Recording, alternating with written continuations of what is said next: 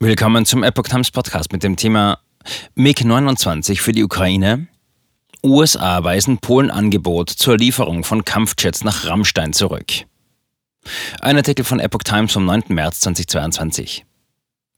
NATO-Staaten liefern der Ukraine Waffen. Polen schlägt die Überlassung von Kampfflugzeugen über einen Stützpunkt in Deutschland vor. Kritiker fürchten Moskaus Reaktion. Das US-Verteidigungsministerium hat einen Vorschlag Polens zur Überlassung von MiG-29 Kampfjets an die Ukraine mit einem Zwischenstopp auf dem Stützpunkt in Deutschland als nicht haltbar bezeichnet. Der Vorschlag bringe schwierige logistische Herausforderungen mit sich. Zudem gebe es angesichts der geopolitischen Dimension ernsthafte Bedenken, erklärte der Sprecher des Pentagons John Kirby gestern Abend in den USA. Eine Top-Diplomatin des Außenministeriums Victoria Nuland bezeichnete das zuvor offenbar nicht mit Washington abgestimmte Angebot Polens in einer Anhörung im Senat als überraschenden Schritt. Kirby erklärte, das Pentagon sei nach der polnischen Erklärung im Kontakt mit Warschau. Die Entscheidung der Ukraine, polnische Kampfflugzeuge zu überlassen, sei letztlich eine Sache der polnischen Regierung. Der Vorschlag unterstreiche aber die Komplexität dieses Themas, sagte Kirby. Die Vorstellung, dass Kampfflugzeuge, die dem US-Militär übergeben worden seien, im Krieg mit Russland von einem US- bzw. NATO-Stützpunkt in Deutschland in den umkämpften ukrainischen Luftraum flögen, werfe ernsthafte Bedenken für das gesamte NATO-Bündnis auf, erklärte Kirby weiter. Kampfflugzeuge für die Ukraine?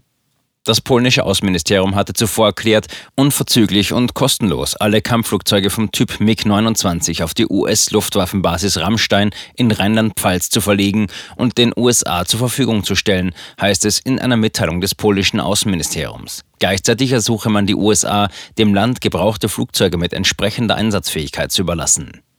Die Regierung des NATO-Mitgliedstaats reagiert mit diesem Angebot nach eigener Aussage auf jüngste Äußerungen von US-Außenminister Anthony Blinken bei einer Reise in Europa. Wir sehen uns derzeit aktiv die Frage von Flugzeugen an, die Polen an die Ukraine liefern könnte, hatte der amerikanische Chefdiplomat in Moldau gesagt.